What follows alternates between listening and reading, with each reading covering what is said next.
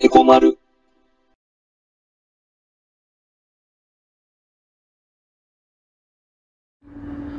えー、まるです。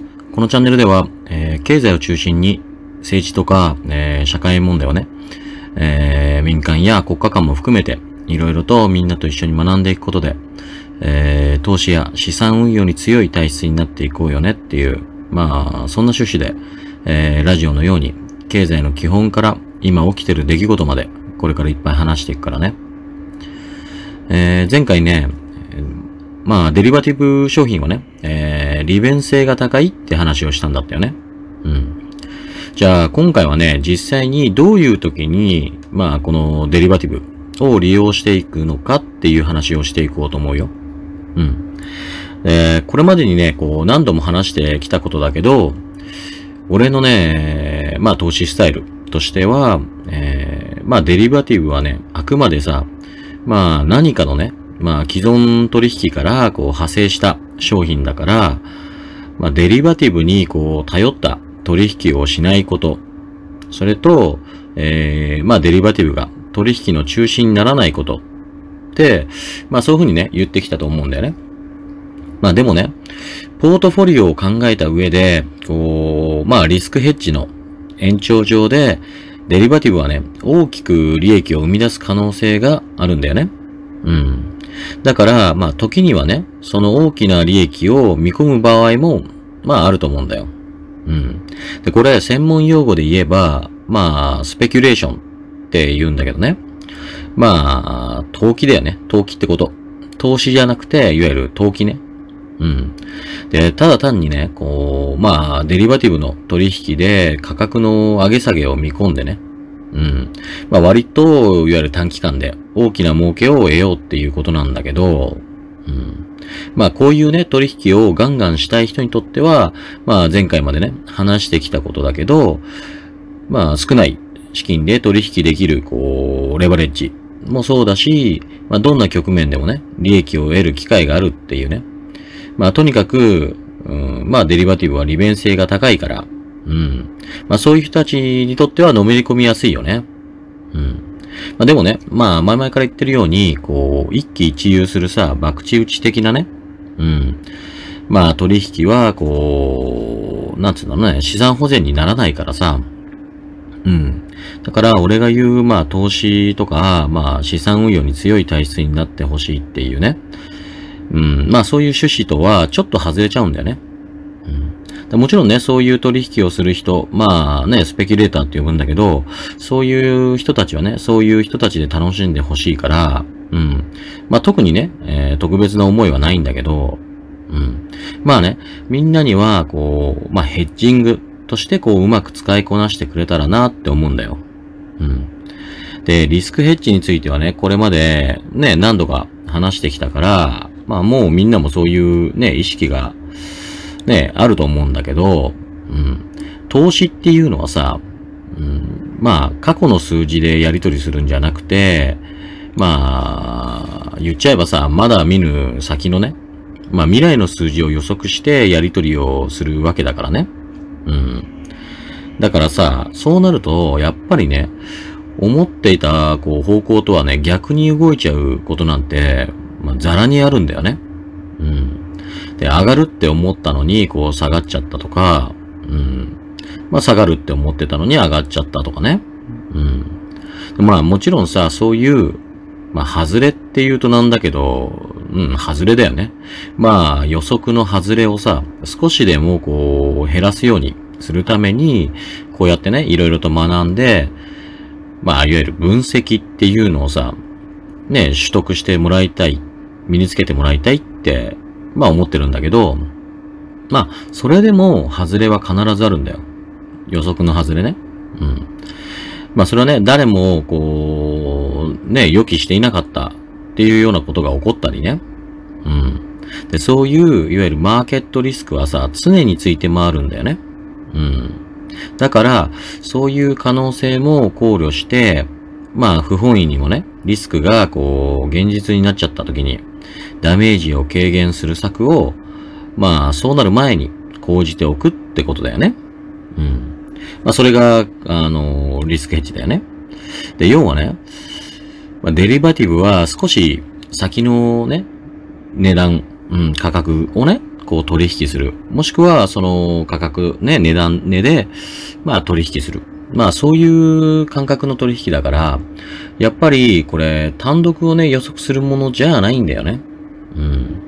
で既存のね、金融商品を取引する上で、こう分析で、まあ予測して取引するわけでしょで、それが、こう、まあ予測とはさ、逆に動いてしまったことを、うん、そういう時をね、のことをこう考慮して、あらかじめ少額の資金で大きな取引をするね。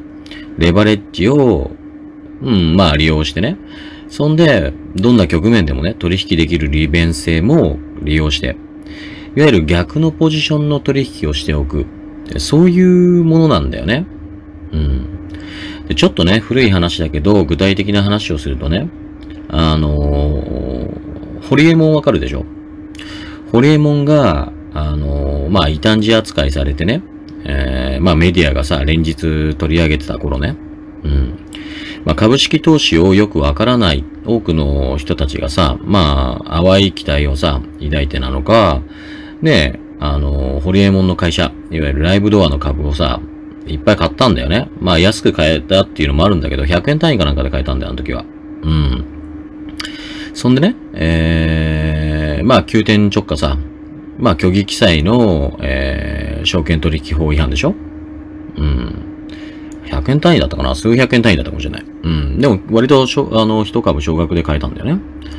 で、えー、まあ、吹っ飛んだって言葉がさ、ねまあ、ふさわしいような株価の暴落でさ、まあ、それで株主は大損やっちゃったってわけだよね。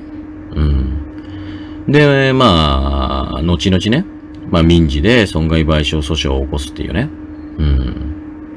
まあさ、株主の立場としては、まあ経営陣にね、裏切られたって言えば、まあそうとも言えるからさ、うん。まあお気持ちはね、十分にわかるんだけど、うん、まあでもね、この時ね、うん、まあしれっとね、大儲けしていた人たちもいたことをみんな知ってるかな。うん。それはね、これはもちろんリスクヘッジだけじゃないんだけど、株価のね、デリバティブって言ってもいいのかな。まあ、日経平均先物ね。日経平均も、平均先物で、まあ、売りのポジション。要は、日経平均株価がさ、下がれば下がるほど、まあ、儲かる側のポジションね。うん。こっちのポジションを取ってた人は、まあ、かなり大きな利益を得たよね。で、このライブドア事件は、まあ、2006年の1月16日に起こったんだけど、背景としてはね、その前の年、まあ2005年の、まあ7月以降、株価がさ、まあぐんぐん上がってたんだよね。うん。まあそれこそバブル彷彿って言われたくらいにさ。うん。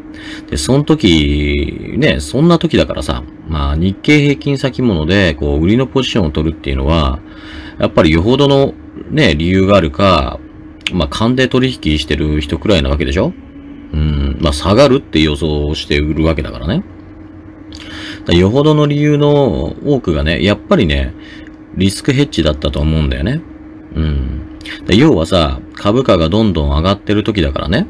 うん。まあライブドアだけじゃなく、まあいろいろと株を買う動きがあったはずでしょでも、こう、ね、やっぱり未来には何があるかわからない。うん。だから、まあ賢明なさ、投資家は、大きくね、株式投資をしながら、ね、少額で大きな取引ができるレバレッジを利用して、日経平均先物で売りのポジションをしておいたわけだよね。で、確かに、あの、株式投資の多くでね、こう、ダメージを受けただろうけど、そういう人たちもね。でも、リスクヘッジとして取引していた、いわゆる日経平均先物は、もう連日大きな利益を生み出してくれたはずだからね。うん。これがリスクヘッジであって、まあデリバティブの使い方だよね。まあ俺はそう思うよ。まあ、デリバティブ、えー、4回にわたって話してきたけど、まあ少し分かってきたかな。うん。で、デリバティブはね、俺もかなり利用する取引だから、まあみんなもうまく利用できるようになってほしいんだよね。まあこれから先もさ、こう積極的に、えー、デリバティブの話はしていくから、少しずつでいいから身につけていってほしいな。うん。じゃあ今日はここまでね。えー、次回、えー、先物取引についてやっていこうと思ってるよ。それじゃあまた次回ね。おやすみ。エコマル。えー、後半は、えー、前半のような経済全般の基礎的な話じゃなくて、えー、今起きてる出来事についてとか、今話したいことをトピックとしてこれからいっぱい話していくから、まだまだ眠くない人は聞いてくれたら嬉しいな。えー、今回は次回からの続きね。えっと、まあ、原油価格の暴落の話だったよね。えー、前回ね、4月20日の WTI、えー、原油先物の価格が、えっと、1バレルマイナス37.63ドル。うん。っていうとこまで落ちちゃったって、大暴落しちゃったっていう話をしたよね。まあね、価格がマイナスってさ、こう、あまり聞かないと思うんだけど、これどういうことかわかるかな？これね、あの、まあそのまんまなんだけど、要はさ、原油を買ってもね、まあその代金を払う必要がなくて、逆にね、お金ももらえちゃうっていうことなんだよ。もちろんさ、こう、取引の手数料とかね、あと、まあいろいろとあるんだろうけど、まあそういうものをさ、全部無視しちゃえばね、まあ、原油をさ、1バレル買ったら、まあついだにね、37.63ドルもらえちゃうってことなんだよね。うん。まあ、こう、嘘みたいな本当の話ね。まあ、仕組みっていうかさ、うん、まあ、この考え方としてはね、まあ、原油をさ、こう、扱ってる、ね、側の立場からするとさ、まあ、この5月ものに相当するね、ものをさ、持ってたとしてね。うん。で、それをさ、売らなきゃさ、仕事になんないんだけど、まあ、この5月の時点でね、うん、それ欲しいっていうさ、人がいない。需要がさ、全くなくて、ねえ、まあ売れないと。うん。で、そうするとさ、こう、原油をね、まあ保管してるのにさ、お金がかかるでしょ？うん。まあ保管料っていうかさ、まあ設備の維持費とかね。うん。で、そういう費用を考えると、まあわずかなお金をね、払ってでもさ、持ってってくれないかなと。うん。まあそういう心理的な働きから、うん。まあ心理的な働きっていうか動きだよね。心理的な動きから、まあ、噂っていうかさ、うん、まあ、よく言えば、そういう見方ね、専門家の見方っていうか、そういうのが、こう、広まるでしょ。うん。で、それが原油のね、いわゆる貯蔵、貯蔵施設が5月にはさ、満杯になっちゃうんじゃないかっていう、まあそういう見方ね。うん。まあ噂っていうかね。うん。そんで、こう一気にね、心理的なものから行動になっちゃったってわけなんだよね。うん。だからその翌月、6月ものは、実はマイナス状態にはなってなかったんだよね。うん。で、価値そのものがっていうよりかは、いわゆる心理的な問題だったわけだからさ。うん。ねやっぱりそれは次のね、6月の分まで投げ売りするわけがないもんね。うん。様子見だよね、その辺は。まあでもね、こう、原油価格がマイナスになっちゃうようなことっていうのはさ、これまでのいろんなショックがあっても、今までなかったことなんだよね。うん。で、前回ちょっと触れた、いわゆる価格の調整とね、まあコロナが重なったっていう面は確かに大きいんだけど、でもね、まあ、それくらいね、いわゆる世界的に原油への考え方が、まあ変わってきてるんじゃないかって思うんだよね。うん。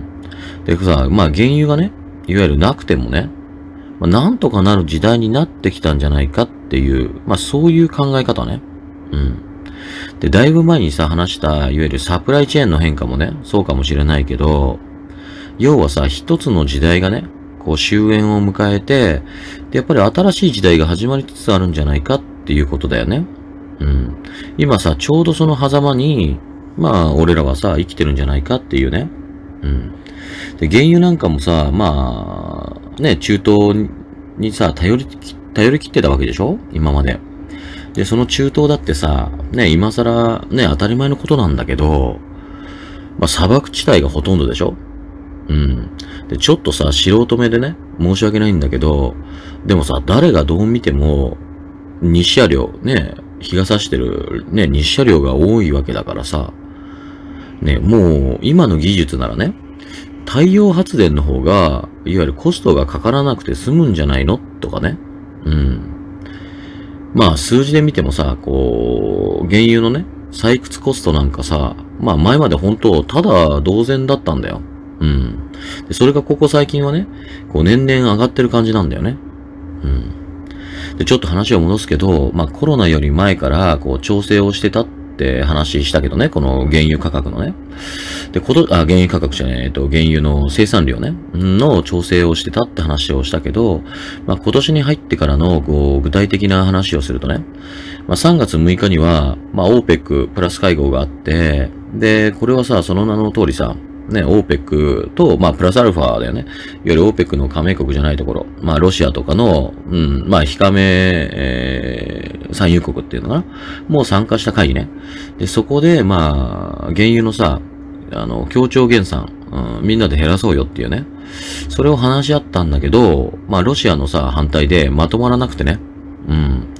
そんで、まあ以前から対立してる、まあサウジ、サウジアラビアね、サウジが、まあ、そんじゃってさ、逆にね、こう原油増産、増やすってことね。増産を宣言して、いわゆる価格競争を仕掛けちゃったんだよね。うん。これが今年の3月6日ね。でもちろんさ、増産だから、ね、増えるわけだからさ、供給が、供給も増えるでしょ？うん、供給が増えるってことでしょ？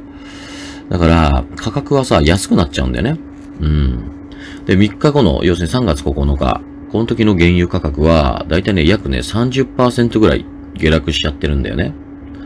で、まあもちろんね、このまま放置しとくわけにいかないから、えー、4月のね、12日にもう一回こう、OPEC プラス会合で、まあわずかだけどね、えー、5月と6月の、いわゆる、減産を合意させたんだよね。減らそうっていうことを。うん。で、まあ、わずかって言ってもね、これ世界の生産量の10%相当のね、1日あたり、えー、970万バレルの減産だったから、まあ、それなりにね、影響はあったんだよね。うん。で、まあ、4月20日の WTI 大暴落につながるってわけなんだけど、うん。まあ、さっきね、原油をこう1バレル買ったら、まあついでにね、37.63ドルもらえちゃうよって言ったけど、まあこれさ、業者とか、ね、まあ仮にね、1万バレルだったらどうよって言うとさ、37.63万、63万ドルだよね。うん。だよね。えー、と、これ日本円にしたらさ、もうだいたい4000万ぐらいだよ。結構、めちゃくちゃな話でしょうん。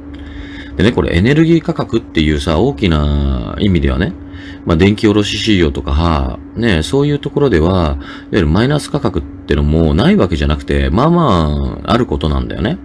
で、例えばね、アメリカで言えば、やっぱり州同士でさ、ね、あの、電力のやり取りとかやってるから、いわゆるカリフォルニア州なんかはさ、国内最大のね、あの、太陽光発電量を誇るからさ、いわゆるアリゾナ州に、まあ、売ったりなんかしてるんだよね。うん。で、あとま国同士で言えば、ヨーロッパなんかはさ、よくあってね。まあドイツがデンマークとかに、あの、輸出してるんだけどね。電力をね。うん。まあ、そういった意味でアリゾナ州とかさ、デンマークとかね、そういうのは、まあ、いわゆるお金付きのね、電力を引き取るためにさ、うん、実は自分のところの、まあ、州内っていうか国内だったりね。で、出力をさ、制御したりしてなんかしてね。うん。で、まあ、そういうことはさ、こう、いろんなところでよく行われることなんだけど、だけどね、ま、原油がこうマイナスっていうのは本当に聞いたことないんだよね。うん。で、まあさ、コロナを絡めて考えるとね、まあ、コロナでロックダウンしちゃったから、まあ例えばさ、アメリカではね、いわゆる石油製品の需要がさ、35%ぐらい、あまあ減少したって言われてるわけなんだよね。で、そしたらさ、もちろんだけど、原油は売れないわけじゃない。うん。で、それなのに、さっき言ったようにね、原油の生産量は、まあ、減産しない、少なくしないっていうふうにね、言ったらさ、まあ、いっぱい余っちゃうわけだからね。うん。まあ、それは価格もさ、マイナスになっちゃうよね、と。うん。